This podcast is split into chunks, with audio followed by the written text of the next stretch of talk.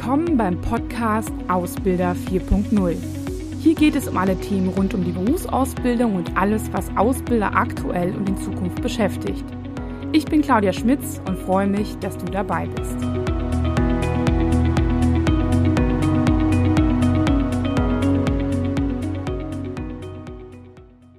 Ja, hallo und herzlich willkommen zu einer neuen Episode. Diesmal geht es um das Thema Azubi-Recruiting und da habe ich mich mir einen ganz besonderen Gast heute mit dazu genommen und zwar die Felicia Ulrich vom UFOM Verlag. Ähm, der ein oder andere wird vielleicht diesen Verlag äh, kennen, weil dort Prüfungsbögen von der IHK ausgedruckt werden. Also manchmal äh, kennt man den Verlag dadurch. Es gibt aber noch eine Reihe anderer Produkte, die der Verlag beziehungsweise die Schwester- oder Tochtergesellschaften ähm, auch mit ähm, äh, Ausführen der Azubi Navigator zum Beispiel oder auch die Azubi Recruiting Trends. Denn dazu wird es auch heute gehen. Ähm, Frau Ulrich ist nämlich Expertin für das Thema und ähm, steht ja auch deutschlandweit dafür und unter anderem auch, denke ich, wegen dieser Studie kann sie einiges zu diesem Thema sagen. Das wird sie heute tun. Ähm, wir kennen uns aber auch äh, über Twitter, weil wir beide da häufiger auch aktiv sind und nicht immer gleich einer Meinung, was auch ganz angenehm oder auch mal schön ist, dass äh, man ja auch einfach diskutieren kann. Ähm, und wir haben auch noch eine weitere Schnittstelle, die mir eingefallen ist, und zwar wir arbeiten beide ab und zu mal, aktuell weniger in der Corona-Zeit, aber in Zukunft vielleicht wieder häufiger für den Management Circle und haben da verschiedene Themen, die wir als Referentin äh, beziehungsweise Trainerin im Bereich Berufsausbildung ähm, ja, ähm, mit dort vorbringen. Genau. Ähm, ja, Frau Ulrich, habe ich Sie so richtig vorgestellt oder mögen Sie gerne was korrigieren oder auch noch gerne ergänzen? Nein, ähm, Sie haben mich äh, richtig vorgestellt. Herzlichen Dank. Ähm, ja, genau. Ich beschäftige mich jetzt schon ein bisschen länger mit dem Thema ähm, Ausbildungsmarketing und so sind wir dann auch irgendwann auf die Studie gekommen und machen eben Deutschlands größte doppelperspektivische Studie. Und was bei mir auch immer noch mit einfließt, ist, dass ich auch zwei Jungs habe aus der Generation Z und ähm, die doch durchaus mein Denken auch nochmal, dass der als aus Sicht der Mama, wo ich dachte, so der Profi weiß schon ganz viel, nochmal ein Stück weit geprägt haben. Die kommen also irgendwie auch, tauchen auch immer auf und kommen auch irgendwie mal vor. Super, ja, okay, dann können Sie auch aus Erfahrung sprechen, das ist gut, super. Ja, leider Ach. manchmal. okay.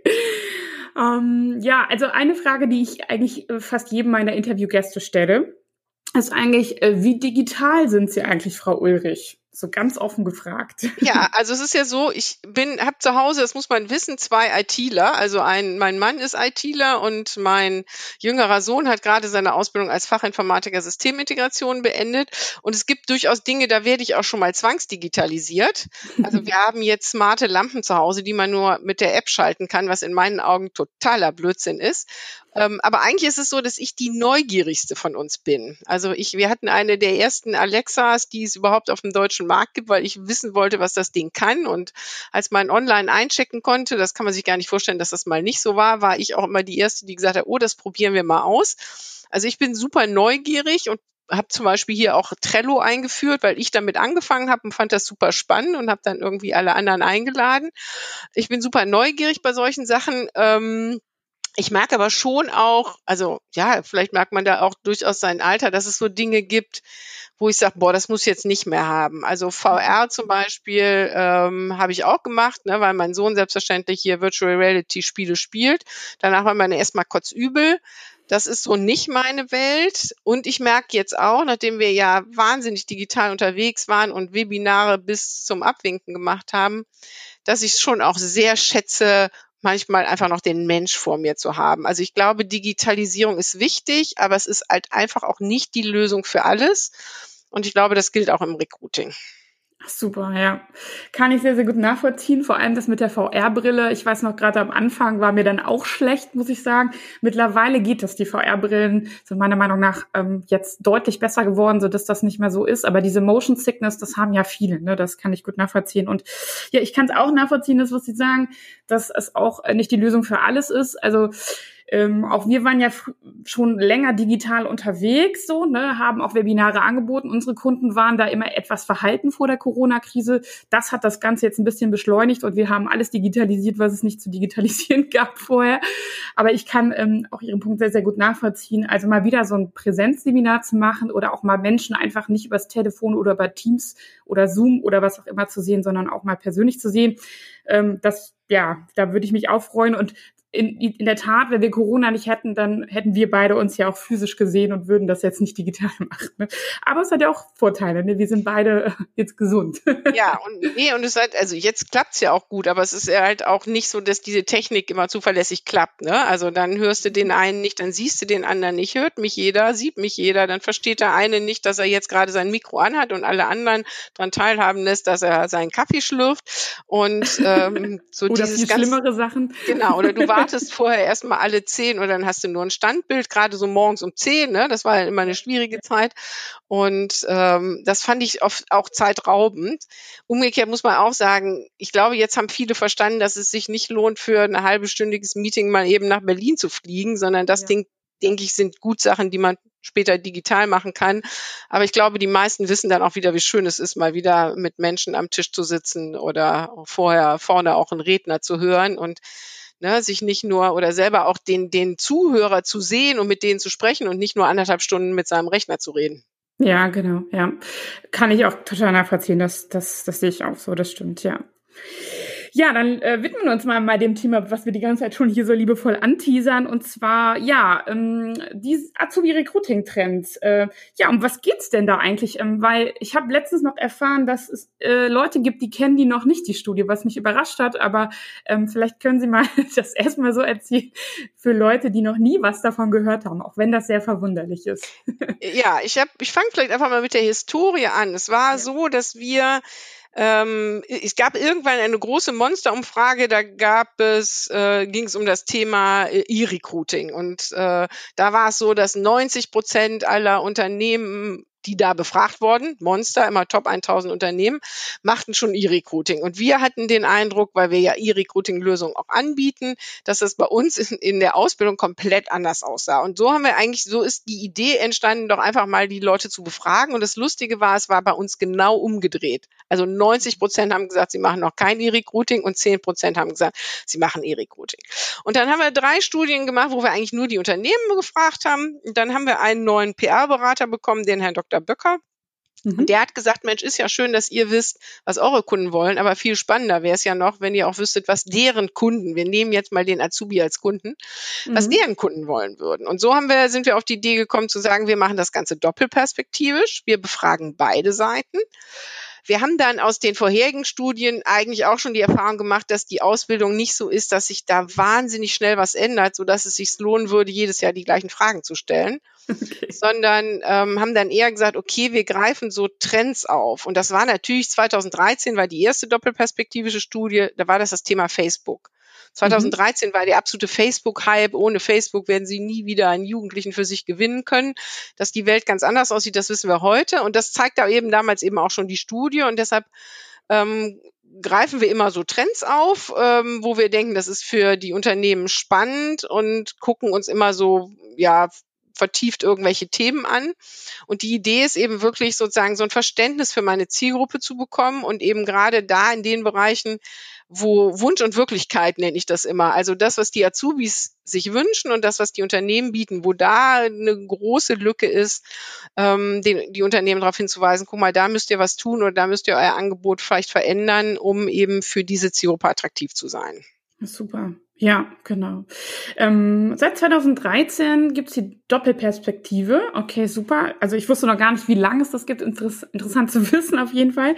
Ähm, genau, das kann ich auch nur sagen, dass es ähm, immer schön ist. Auch ähm, man kann auch sich noch die Azubi-Recruiting-Trends von vor zwei, drei, vier, fünf Jahren angucken, weil es auch, naja, wie Sie schon sagen, immer verschiedene Trends aufgreift und je nachdem, welches Thema man gerade noch mal ähm, ja vielleicht äh, im Unternehmen noch mal genauer betrachten will, da gibt's dann halt auch einfach schon Ergebnisse Ergebnisse zu. Das ist, finde ich immer ganz spannend, ne? als wenn man dann die Studie von letztem Jahr schon wieder ähm, obsolet ist.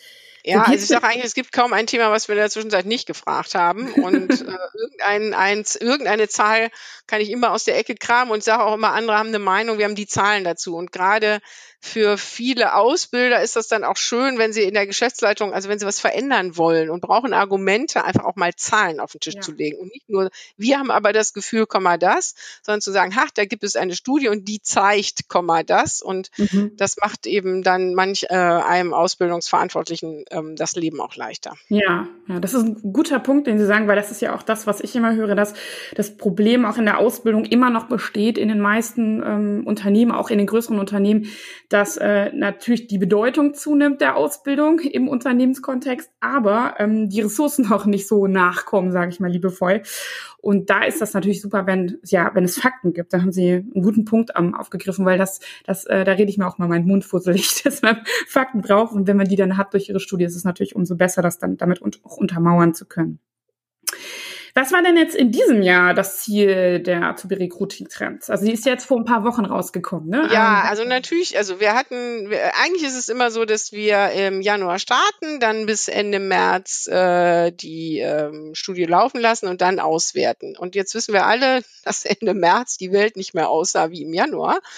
ähm, denn dann kam Corona und wir haben dann noch sehr schnell so eine Corona-Stimmungsbarometer dazwischen geschoben, weil wir gesagt haben, okay, das ist vielleicht jetzt in der aktuellen Situation viel spannender zu wissen, wie die Unternehmen mit der Situation umgehen oder wie sich auch die Bewerber und die ähm, Azubis fühlen. Wir haben dann einfach mal ganz frech die, die an der Studie teilgenommen haben, nochmal angeschrieben.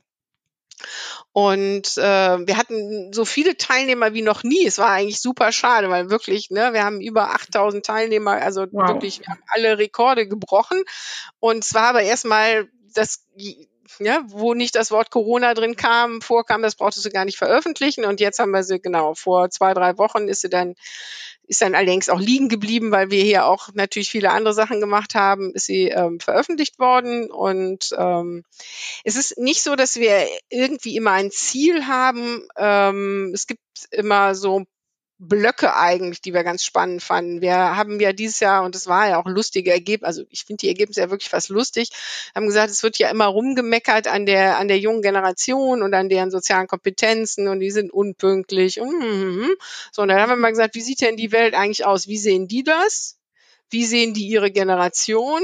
Und mhm. wie sehen die, ähm, wie werden die von den Ausbildern gesehen? Das war mhm. so dann in dem Bereich kam dann auch noch das Thema Feedback, also ne, Feedback, Fehlerkultur. Ähm, das war so ein großer Block. Ähm, dann haben wir immer eigentlich dieses ähm, den großen Block der der Kanäle, ähm, über die gesucht wird. Da gab es ja auch dieses Jahr ein spannendes Ergebnis und so ein bisschen das Thema Benefits, äh, was macht Ausbildung attraktiv und was macht Ausbildung unattraktiv. Mhm. Okay. Also so, so im Prinzip ein Thema, was eher so die Ausbildung an sich angeht und zwei, die da natürlich schon sehr stark auch in das Thema Recruiting, ähm, also genau. in, Vor in Vorüberlegungen reinfallen, sagen wir es mal so. Ne? Also welchen Kanal wähle ich aus und ähm, ja, was kann ich so anbieten, ne? ob ich das jetzt, wie sehr ich das nach vorne stelle, mal dahingestellt. Ne? Okay. Ja, ähm, das, das waren so die drei großen Themen. Gab es noch weiteres? Habe ich Sie da jetzt unterbrochen? Oder? Nee, wir, hatten auch noch, wir haben auch noch das Thema künstliche Intelligenz gehabt. Das ah. ist natürlich auch so ein klassisches Trendthema. Mhm. Möchten die, möchte diese junge Generation, die ja, ne, die Digital Natives, äh, möchten die mh, mm, lieber durch künstliche Intelligenz zum Beispiel ausgewählt werden als durch klassische Auswahlverfahren. Ähm, und äh, ich hatte vorher schon eine andere Studie gelesen, wo drin stand, die junge Generation mag es so persönlich wie keine je zuvor. Also die wollen es eher persönlicher haben und eben nicht künstliche Intelligenz. Und das hat sich eigentlich auch sehr deutlich bestätigt. Also mhm. das ähm, äh, ich fand es jetzt noch nicht mal so furchtbar überraschend, aber ähm, es ist eben schon klar, dass sie auf der einen Seite sehr digital unterwegs sind, aber auf der anderen Seite eben glaube ich, je digitaler wir auf der einen Seite sind, das ist jetzt wie bei Corona. Wir waren jetzt super digital, umso mehr wissen wir jetzt wieder zu schätzen, wie schön es ist, doch mit jemandem zu sprechen. Und ich glaube, ja. das gilt in einer gewissen Weise auch für Recruiting-Prozesse. Das ist ganz interessant, wo Sie das mit dem Thema künstliche Intelligenz so aufgreifen, weil das natürlich immer so verbreitet wird. Das ist so die Zukunft und ähm, das brauchen wir. Also im Personal wird da ja wirklich gerade massiv drüber gesprochen und was das alles bringen kann. Und ich meine, wenn man jetzt an große Unternehmen denkt, die natürlich nicht nur so zehn oder sage ich mal, 500 Bewerber haben, sondern wirklich deutlich mehr, kann ich auch diese Vorüberlegungen ähm, verstehen, dass man sagt, man braucht vielleicht irgendwie da eine Unterstützung, die so ein bisschen objektiver ist. Aber wir beide wissen natürlich, wir kennen diese Generation und äh, also das hätte ich auch vorher schon sagen können. Ähm, da kann man sich meistens ja auch selbst fragen, so was, was würde man gut finden oder was nicht. Und die sind natürlich auch echt auf diesen persönlichen Kontakt fixiert. Und naja, wenn man überlegt, wie die so unterwegs sind. Die wissen natürlich, dass auch ihr Handy natürlich mit künstlicher Intelligenz ausgestattet ist, aber die wissen auf der anderen Seite auch, ja, was das auch alles für so Datensammelmaschinen sind und so. Ne? Das haben die noch viel mehr auf dem Schirm an der einen oder anderen Stelle, ähm, als wir es vielleicht ähm, ja so als äh, äh, die, die später eingestiegen sind, kennen. Und deswegen ähm, wundert mich das nicht, aber es ist, glaube ich, auch, wie Sie schon sagen, nochmal sehr, sehr gut, dass diese Studie das nochmal schwarz auf weiß gebracht hat. So, ne? also, ja, das ist ja, das hatten wir ja in der 2019er Studie, haben wir ja nach den sozusagen Bewerbungsformen und da waren ja die modernen Bewerbungsformen wie Video, äh, Videobewerbung und Bewerbung per App sind eigentlich komplett abgestraft worden, wenn man es mhm. äh, mal ehrlich nimmt, ähm, weil die schon auch unterscheiden zwischen das Handy ist mein Privatleben. Also das ist ein großer Teil privat, ne? So da mhm. chatte ich mit meinen Freunden und da streame ich irgendwelche Videos und die können schon auch zwischen privat und geschäftlich unterscheiden, auch wenn wir das manchmal nicht glauben, dass sie denn schon sagen, nee, also äh, sowas wie eine Bewerbung, das möchte ich nicht mobil machen, sondern das mache ich dann auch an einem Rechner und dann nehme ich mir mir dann auch Zeit für, das hau ich nicht mal so eben weg. Also ja. da wird die Generation manchmal einfach auch falsch eingeschätzt. Ja. Wie ist das jetzt äh, gerade das Thema, weil Sie es aufgriffen mit dem Thema Videobewerbung? Ähm, ähm, es gibt ja da einmal dieses Thema sich per Video bewerben. Da muss man ja stark unterscheiden, finde ich, weil das ja. wird manchmal auch so ein bisschen falsch dargestellt, dass die auf einmal alle Bock haben, ein Video von sich zu drehen und einzureichen. Aber es gibt ja noch den anderen Teil, nämlich sich per Video in einem Interview zu bewerben. Gibt es da Ergebnisse, ich weiß nicht, aus dem letzten Jahr oder aus dem diesem Jahr, was ähm, ob nee, die da also, Bereitschaft ähm, zeigen? Äh, ja, wir haben ja das in der Corona-Umfrage haben wir gefragt, okay. so nach dem Motto, wenn jetzt Bewerbungsgespräche nicht vor Ort stattfinden können, ne, äh, welche Alternativen sind die und wie, wie bewertest, wie bewertet ihr die? Und es war ganz, also ganz schlecht kommt weg das Telefoninterview. Ja, mhm. das hätte, wundert mich aber auch nicht, weil telefonieren ist für meine Söhne die Höchststrafe. Und äh, das ist einfach eine Generation, die telefoniert nicht mehr. Ja. Ähm, aber verschieben kam noch besser besser weg als äh, Videointerviews. Also da waren wir echt auch erstaunt, weil wir gedacht haben, ne, die, also meine Söhne, da, die treffen sich abends selbstverständlich irgendwie auf, auf Discord und spielen zusammen, was ja im Endeffekt nichts anderes ist. Ja. Aber ich glaube, da ist nochmal sehr deutlich geworden, die möchten das Persönliche. Also, mhm. ne, das ähm, fast die Hälfte gesagt hat, nee, Videochats finde ich nicht gut. Und da war ganz klar, dass es um Videochat geht. Mhm. Ähm, ich war, und bei diesen Videobewerbungen, also ich weiß, dass meinem Sohn habe ich damals gesagt, Konstantin, kannst du das nicht mal ausprobieren? Dann kann die Mama dir über die Schulter gucken. Und er hat dann gesagt, nee, Mama, das mache ich nicht. Und ich würde mich beim Unternehmen nicht bewerben, wo ich mich per Video bewerben muss. Also wo ich sozusagen, das sind ja dann diese Tools, wo ich eine Frage so gestellt bekomme und muss dann meinem Rechner irgendwas erzählen. Sagt er, wenn ich den Menschen gegenüber nicht sehe, also das wäre okay okay, so per Skype, das würde er noch machen, aber ähm, und es war jetzt ganz lustig, hat ja jetzt sich um neue Stellen beworben und äh, sagt er, mir war es viel, viel angenehmer, wenn ich das vor Ort machen konnte, das Interview, als wenn das ähm, über diese Videoplattform gelaufen ist. Und mein Sohn chattet extrem viel und spielt extrem viel. Ähm, also der trennte auch nochmal deutlich. Ja, und ich meine, er chattet wahrscheinlich auch mit Leuten oder wenn er spielt, kennt er die Leute vielleicht, aber beziehungsweise ist ja auch ein ganz anderer Auftrag.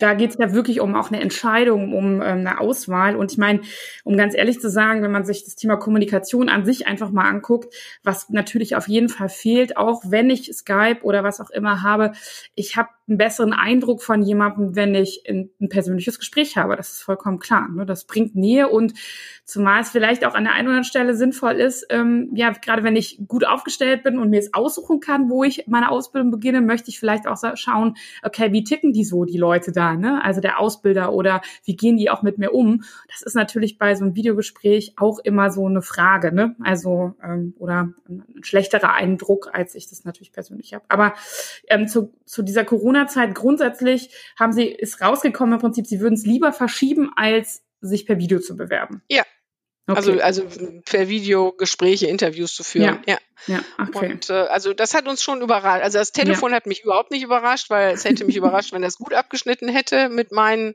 jetzt habe ich zwei Söhne, vielleicht sieht das beim Mädchen anders aus. Ähm, aber ähm, dass, dass, dass sie bei dem Video, wo sie das privat einfach auch total viel machen, dass sie da auch sagen, nee, dann lieber verschieben, ähm, mhm. fand ich schon auch erstaunlich. Ja, das kann ich verstehen. Ähm, Gab es denn sonst noch etwas, was vielleicht besonders oder erstaunlich oder vielleicht auch überraschend war? Sie haben jetzt auch schon paar Dinge genannt? Ähm, ja, also was natürlich, also ich habe ja schon gesagt, es war fast witzig, wobei ich es noch nicht mal so wahnsinnig überraschend fand, ähm, ist die wahnsinnig unterschiedliche Selbsteinschätzung, was das gute Benehmen zum Beispiel anging. Also das, ne, weiß ich nicht, 75 Prozent der Jugendlichen haben gesagt, sie haben ein gutes Benehmen. Lustigerweise haben sie ihre eigene Kohorte auch, also deutlich, das war irgendwie so um bei um etwas über 50 Prozent, also die anderen haben nicht so ein gutes Benehmen wie ich und die Ausbilder, da haben ja nur 17 Prozent Prozent gesagt, die haben ein gutes Benehmen. Ähm, das ist natürlich schon, das sind natürlich schon sehr auffällige Zahlen und da haben wir hier auch ein bisschen drüber geschmunzelt. Das, wir haben ja noch andere Bereiche gefragt, wie ähm, Durchhaltevermögen und so und da war es eben schon so, dass die Zielgruppe sich durchweg deutlich positiver eingeschätzt hat. Ähm, aber das beim guten Benehmen war sozusagen der absolute Ausschlag nach oben. Also ähm, und äh, da gibt's ja diesen guten alten Spruch von Sokrates, die Jugend von heute, ne, ärgert die Lehrer, kleckert mit dem Essen. Also ich glaube, dass wir immer verstehen müssen, dass vielleicht auch gutes Benehmen sich verändert. Also dass ja. die, die eigene Wahrnehmung, was gutes Benehmen ist, ähm, ein anderes ist. Zu meiner Zeit, das können Sie sich wahrscheinlich schon wiederum gar nicht mehr vorstellen, galt noch, als wir Kinder waren, Kinder reden nicht am Tisch. Das ist heute eine mhm. lustige Vorstellung, ja. Also ja. heute reden wir die Kinder als die Erwachsenen. Ja. Und ähm, so das Benehmen sich natürlich auch ein Stück weit verändert. Und ähm, Umgekehrt fanden wir es dann auch lustig, dass die Unternehmen alle fanden, die haben jetzt nicht so ein tolles Benehmen, aber Benimmkurse doch wiederum nur bei knapp 40 Prozent verbindlich angeboten werden. Also freiwillig brauchst du es ja nicht anbieten, weil die glauben ja, sie haben gutes Benehmen. Also würden die sich ja sagen, warum soll ich da hingehen? Ne? Ja. Ähm, das heißt, wenn ich doch glaube, da ist, und ich glaube, es ist natürlich so, dass die sich bisher in ihrer Kohorte benommen haben und jetzt in ein betriebliches Umfeld kommen und sich da vielleicht auch anders benehmen müssen. Und das ist sicher was, was man lernen muss. Und dann wäre es ja konsequent, dann auch zu sagen, hey, dann biete ich doch mal irgendeinen Kurs an, wie telefoniere ich denn mit dem Kunden statt mit meinem Freund oder wie begrüße ich mich denn im Unternehmen. Ne? Also es ja. muss ja nicht der alte Knigge sein, aber genau. Ähm, ja, das ist ganz interessant, was Sie sagen, weil wir, wir bieten ja auch genau diese, diese Telefontrainings, sage ich mal liebevoll, oder den, wir sagen immer, wie gehe ich mit Kunden und Kollegen um. Das bieten wir ja an und es ist äh, ganz interessant, weil in den letzten Jahren das wirklich verstärkt kommt und dann sagen uns die Ausbildungsverantwortlichen immer, die Jugend von heute kann sich nicht mehr benehmen. Und wenn wir dann mal mit denen sprechen, ähm, also im Training oder sowas, dann haben wir natürlich ähm, häufig, und das ist auch genau das, was Sie sagen, das ist ja keine böse Absicht, was dahinter steckt, sondern die wissen das einfach nicht. Die können, die haben meistens noch nie so richtig telefoniert, weil es zu Hause kein Festnetz mehr gibt, was einfach nur klingelt, wo man mal dran gehen muss und seinen Namen nennen muss. Das heißt, da haben die gar keine Erfahrung mit. Und die haben auch nicht, sage ich mal so, ähm, so brenzlige Situationen gehabt, wo sie sich ja ähm, äh, ähm, besonders benehmen mussten, also am Tisch oder sowas, da haben sie viel Mitspracherecht. Ähm, selbst sage ich mal so, ähm, ja, Veranstaltungen wie eine Hochzeit oder sowas, da weiß man natürlich schon, dass man zwischendurch nicht spricht, aber es ist ja, vieles ist ja viel lockerer geworden und der typische Kniege, den, der wird ja auch von den meisten Unternehmen, ich sag mal so, auch wenn man so an Dresscode oder sowas denkt, ähm, das wird ja überhaupt nicht mehr, also auch nicht mehr eingehalten. Dann haben wir in vielen Unternehmen ja auch so die Entwicklung zum Du, zur Dudes-Kultur vielleicht an der einen oder anderen Stelle ähm, oder zu einer viel offeneren Kultur. Das ähm, ist natürlich dann auch sowas, wo weniger Struktur da ist. Aber wir stellen auch fest, dass die ähm, aus, die Azubis und dann immer berichten, dass die Ausbilder sich ja auch nicht immer so gut benehmen. Ne? Also ist ja immer so eine Frage. Ne? Also wenn ich als Ausbilder von meinen jungen Menschen äh, oder mit meinen äh, jungen Auszubildern erwarte, dass sie ähm, immer nett und höflich zu mir sind, ich selbst sie aber irgendwie ähm, anbrülle oder ähm, ja selbst auch vielleicht keine vorbildliches Verhalten habe, ähm, was zum Beispiel Sicherheitsaspekte angeht ähm, oder auch so eine Einstellung zur Ausbildung habe. Ich habe letztens hat ein ähm, hat ein Azubi gesagt, er sei ins Nachbarbüro gegangen und hat dann halt eine ja, Kollegin gefragt, nach einer Sache gefragt und die hat dann ihn begrüßt und hat gesagt, was kann ich gegen dich tun? Mhm. Und ich finde, dieser Satz, der sagt so viel. Also man kann natürlich erwarten, dass die anderen und die Jugendlichen vor allem dann da als so als äh, die, die hierarchisch am niedrigsten sind, dass sie sich ähm, benehmen sollen. Aber naja, ein bisschen Selbstreflexion bei dem Ausbilder schadet manchmal natürlich nicht. Ne? Aber die brauchen einfach Unterstützung. Ne? Das, ja. ähm, das ist so das, was auch bei Ihnen rauskommt. So. Also wir haben unsere Kinder mal auf so einem Kreuzfahrtschiff zu so einem Benimmkurs geschickt. Das war ganz lustig, weil danach haben die uns dann erstmal erzogen und haben uns erzählt, was man alles, was wir alles falsch machen. Das fanden die dann auch sehr spannend. Also ich glaube auch gutes Benehmen und das habe ich auch meinem, meinem großen Sohn jetzt gesagt. Ich sage, wenn du nett und freundlich bist und die Leute freundlich begrüßen, auf die Leute zugehst, die Leute mit Namen nennst, dann hast du immer gewonnen. Also mhm. gutes Benehmen kommt auch heute noch gut an. Das glaube ich schon. Und ähm, aber manchmal muss man ihnen das halt erst vermitteln. Ne? Ja, und ich weiß, genau. dass wir hier hatten hier mal ein Eklat, weil ein Azubi eine Kappe getragen hat. Das war für den modisches Accessoire und für eine ältere Mitarbeiterin war das ein persönlicher Angriff. Und das ist hier richtig eskaliert, weil das einfach zwei Generationen waren, die kein Verständnis für den jeweiligen anderen hatten. Und dann wird es ja. immer schwierig. Ja, ja. Und zumal man auch dann sagen muss, zum Beispiel die Klamotten, also diese Kappe oder sowas, ne, die wird wahrscheinlich auch deutlich teurer gewesen sein als das Outfit vielleicht der, der älteren Mitarbeiterin, sodass aus der Sicht des Azubis dann so ist, wieso, ich habe hier echt ein hochwertiges Ding, was mir vielleicht 300 Euro gekostet hat und das soll ich abnehmen, weil das anscheinend schäbig ist oder was. So, ne, das ist, ja, aber das ist dieser Generationskonflikt, der jetzt auch gerade wirklich auch immer wieder an vielen Stellen deutlich wird, ne, ja. Ja, und dann hatten wir natürlich noch ein überraschendes Ergebnis, äh, oder nein, es ist, ich glaube nicht, dass es überraschend ist. Also wir haben in der letztjährigen Studie über die Kanäle gesprochen, über die die Jugendlichen suchen. Und die absolute Nummer eins zur Suche, zur aktiven Suche ist Google. Mhm. Und ja. äh, das hat sich in Corona nochmal verstärkt. Ähm, ja. Da gibt's ja auch eine Umfrage von ausbildung.de. Also, ne, dass, äh, wenn ich aktiv suche, ist Google Nummer eins. Wer immer noch sehr stark ist, ist die Arbeitsagentur, weil ich da einen Überblick bekomme.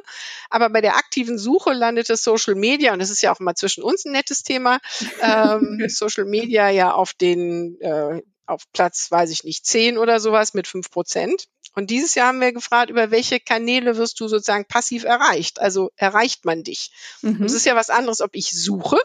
Wenn mhm. ich suche, gucke ich auch bei Google, aber ich gebe auch zu, also ich bin bei Facebook und gucke da auch schon mal häufiger in die Werbeanzeigen, ob da irgendwas Nettes bei ist. Und, äh, und diesmal ging es eben wirklich mehr um die werbliche Ansprache und da liegt Google auch noch sehr weit vorne, aber eben sehr eng dahinter, je nachdem, wie man es auswertet, ähm, äh, liegt eben Social Media. Das heißt, mhm. wenn ich passive Ansprache ähm, haben, machen möchte, also dann ähm, ist das durchaus ein Kanal, mit dem ich mich beschäftigen soll, wobei ich dabei bleibe. Ich weiß, auch da sind wir, glaube ich, nicht 100 Prozent einer Meinung. Ich mich da eher auf die Klassiker konzentrieren würde, wie Instagram oder YouTube. Mhm. Äh, und weniger auf diese sehr modernen Formen, weil, ähm, also wir haben vor zwei Jahren, glaube ich, haben wir nach Snapchat gefragt, weil da war Snapchat das, was TikTok jetzt ist. Und von den 1000, äh, 2000 Freitextfeldkommentaren waren 1800 im Sinne so, wie peinlich seid ihr eigentlich, dass ihr meint, ihr müsst in jedem unserer sozusagen äh, jungen Kanäle auch noch wildern gehen. So. Also, ja, das stimmt, ja. Ähm, ja, Sie sagen Klassiker mit YouTube oder Instagram. Ich weiß nicht, wie viele Ausbildungsunternehmen Sie kennen. Da muss ich immer so schmunzeln. Ne? So deswegen, ähm, deswegen glaube ich, das ist so der Grund, warum wir manchmal auch bei Social Media Marketing aneinander geraten, was ich halt in der Diskussion sehr gefährlich finde. Und da gibt's auch von mir einen Beitrag über TikTok, ähm, dass äh, die Gefahr sehr, sehr groß ist, wenn man, sage ich mal, so dieses Social Media Marketing so runterredet dann ist das Problem, dass viele sind ja noch gar nicht unterwegs. Ich habe, ich berate Unternehmen, die haben eine schäbige Karriereseite, die haben noch nicht mal mehr Stellenanzeigen auf irgendwelchen Jobbörsen, die man so kennt, Azubio, Ausbildung.de und so, und so weiter. Und dann sagt man denen, naja, TikTok sollst du auf gar keinen Fall verwenden und Social Media ist sowieso der Teufel.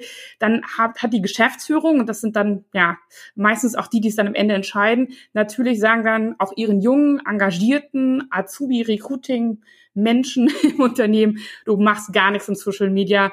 Ähm, wir, äh, ja, äh, das, genau. Und das ist also ein bisschen das Gefährliche, finde ich, an der Diskussion. Ist aber gut, dass Sie sagen, zumindest passiv hilft es ja auch so ein bisschen, um das Ranking bei Google natürlich nach oben zu ähm, beschleunigen. Ne? Also wenn ich ähm, nichts mache dort, dann ähm, bin ich natürlich auch bei Google schlechter gerankt. Ja, ich glaube, aber da gilt was für alles, was Sie eben selber gesagt haben äh, guter Content, also wenn ich gute Inhalte habe, funktionieren die in vielen Medien. Ja, dann funktionieren die auf der Karriereseite, dann funktionieren die in einem Blog und dann funktionieren die auch wahrscheinlich bei Social Media.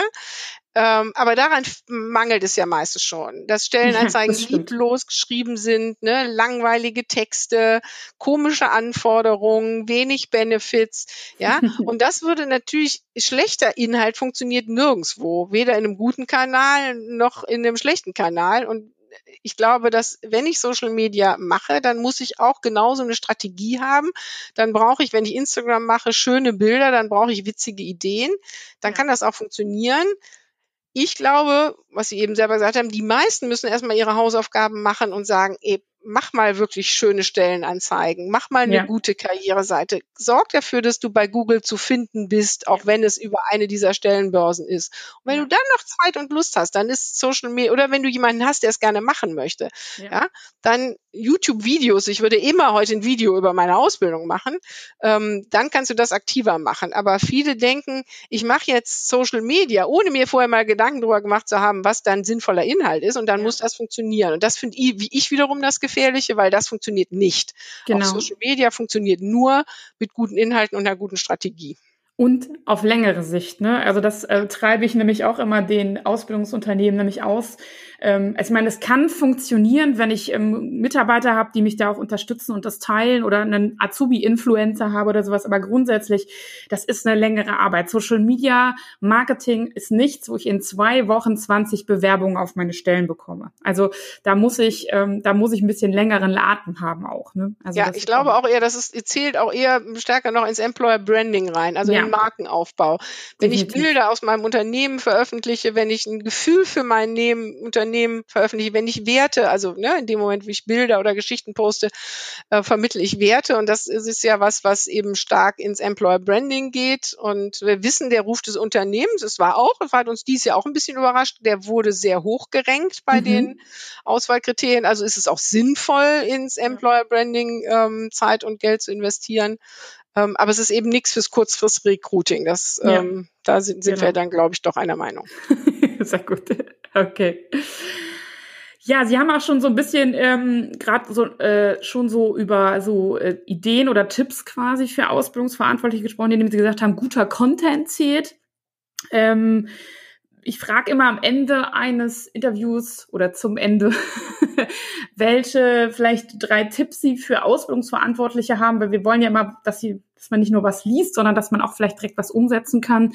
Ähm, also das heißt, die Frage direkt an Sie, welche drei Tipps haben Sie vielleicht für Ausbildungsverantwortliche? Ja, also mein erster Tipp war wirklich, gucken Sie, dass Sie bei Google auf der ersten Seite zu finden sind. Das ist keine leichte Aufgabe. Ne? Mhm. Also es gibt ja verschiedene Möglichkeiten.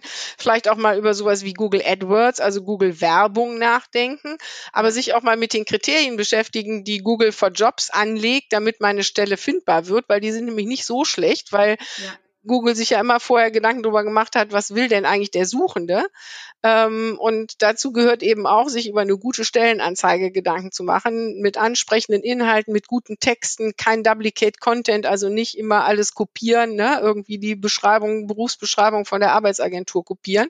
Ja. Das funktioniert alles nicht. Also ähm, ne, zu, wirklich zu gucken, dass, äh, dass ich bei Google auf der ersten Seite zu finden bin.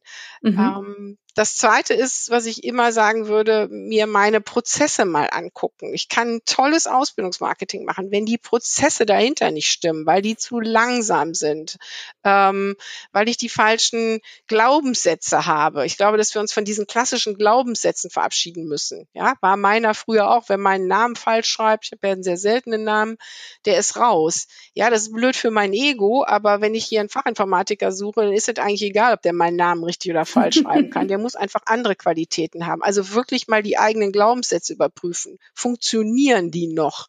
Mhm. Ähm, und dann auch gucken, sind meine Prozesse schnell?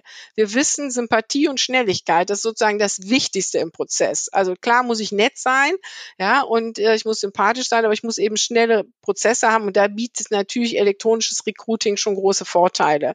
Wenn ich die Leute zum Präsenztest vor Ort einlade, warte ich erst mal drei Wochen, bis ich genug Teilnehmer zusammen habe, von denen ja dann sowieso irgendwie 20 80 Prozent nicht kommen. Ähm, wenn ich aber eine Online-Bewerbung habe, kann direkt einen Online-Test dahinter schalten, habe also sozusagen eine schnelle Vorauswahl und kann dann wirklich, mache dann gezielt zeitnah auch Interviews, ähm, dann kriege ich die Leute eben ähm, auch ähm, schnell ähm, ja, an Bord. Und was ich auch immer noch sage, rede doch bitte ehrlich über Geld. Also ja. ähm, kommuniziere doch deine Ausbildungsvergütung äh, in dein, auf der Karriereseite oder in den Stellenanzeigen. Den Jugendlichen geht es nicht nur ums Geld, das wissen wir auch aus der Studie. Aber natürlich, das ist das erste selbstverdiente Geld, Mensch, da ja, möchte ich klar. doch wissen, was ich verdiene. Und ja. es ist auch nicht so, dass die nur wegen des Geldes kommen. Also der eine der höchsten Tarifverträge überhaupt, Herr Maurer, die haben aber große Probleme, Nachwuchs zu finden. Ja, also, sondern das ist einfach eine Form von Fairness, das transparent zu committen und nicht zu erwarten, dass der total nervöse Azubi im Vorstellungsgespräch dann auch noch fragen muss, was verdiene ich denn eigentlich? Ja. Ja, zumal das, was die auch ja schon sagten, ist, das ist das erste Mal, dass die Geld verdienen. Das, das äh, sage ich auch immer. Der ein oder andere hat vielleicht den Traum oder muss es, man, wir haben ja auch unterschiedliche Hintergründe, ähm, muss ausziehen. Und ähm, da kann ich natürlich von einem Ausbildungsgehalt von 350 Euro, wie es ja in einigen Branchen auch noch äh, gang und gäbe ist, vielleicht ähm, ja nicht so wirklich äh, überleben und äh, mache mir dann schon Gedanken darüber, was mit was kann ich denn kalkulieren, was äh, ja was was kommt auf mich zu, wie wie sieht mein erster Schritt ins Erwachsenenleben aus, aber also das ist auf jeden Fall nie das Zünglein an der Waage, würde ich sagen, ne? sondern es geht mehr darum, so ja deutlich zu machen, was man verdient. Und ich meine, wenn man als Ausbildungsunternehmen das nicht ähm, schreibt, andere schreiben es und kommunizieren es und dann ist das vielleicht nachher dann doch das ähm, Zünglein an der Waage. Ne? Ja. ja, also wie schon gesagt, und dann, ja, da kommt ja dann oft, ja, aber die sollen nicht wegen des Geldes zu uns oder wir, äh, ne, wir zahlen halt nicht so toll, ja, aber spätestens im Gespräch kommt's raus. Und dann ja. war von Anfang an klar, die beiden passen nicht zusammen und dann habe ich da ganz viel Zeit rein investiert. Also ähm, ich finde immer, Ne? Und auch nicht dieses reinschreiben, wir zahlen tariflich. Woher soll der wissen, welcher Tarifvertrag das ist? Also ja, total. Ähm, auch da denke ich immer eine, eine faire, ehrliche und offene Kommunikation ähm, beidseitig ähm, ist, ist immer hilfreich. Ja, und die schnell ist, wie Sie gerade so sagten davor. Ne? Ich habe ähm, letztens mit einem Unternehmen gesprochen, beziehungsweise mit einem Azubi, und der meinte jetzt, hat mich gesagt, ja, jetzt mal so, mal so Butter bei den Fische, warum habt ihr euch denn für dieses Unternehmen oder warum hast du dich denn dafür entschieden? Und dann hat der eiskalt gesagt, ja, weil es die schnellsten waren. Ich habe eine Bewerbung geschickt und am nächsten Tag hatte ich ein Vorstellungsgespräch und Montag darauf hatte ich den Vertrag in der Post. So, da haben die sich gar nicht mehr groß Gedanken drüber gemacht. So, ne, das Unternehmen war top, alle ja Dinge waren erfüllt, so auch Geld oder ähm, auch Benefits, ähm, Entwicklungschancen und so weiter. Ja, dann haben hat man sich einfach dafür entschieden. Also das unterschätzt man dann auch manchmal, dass es manchmal die Schnelligkeit auch ist. Ne? Also es war bei meinem, meinem Sohn, er hat sich damals bei fünf Unternehmen beworben ähm, und ähm, eins davon war Ford, bei dem er jetzt auch die Ausbildung gemacht hat. Sehr gut. Und, äh, und da war es so, dass Ford also sich eigentlich so pro Prozessschritt zwei Wochen gebraucht hat. Das haben die auch vorher kommuniziert und da haben die sich auch stringent dran gehalten. Mhm. Und, äh, und ich habe dann Konstantin hinterher auch gefragt, ich sage, Konstantin, was war jetzt denn der Grund? Also er hatte zwei Angebote. Äh, was war der Grund, warum du dich für Ford entschieden hast? Er hat dann gesagt, Mama, die waren schnell, die haben sich immer daran gehalten und vor allen Dingen waren sie nett. So, ne? Also es war genau das, was in der Studie auch rauskam. Und äh, wir hatten den Vertrag von Ford schon zu Hause liegen.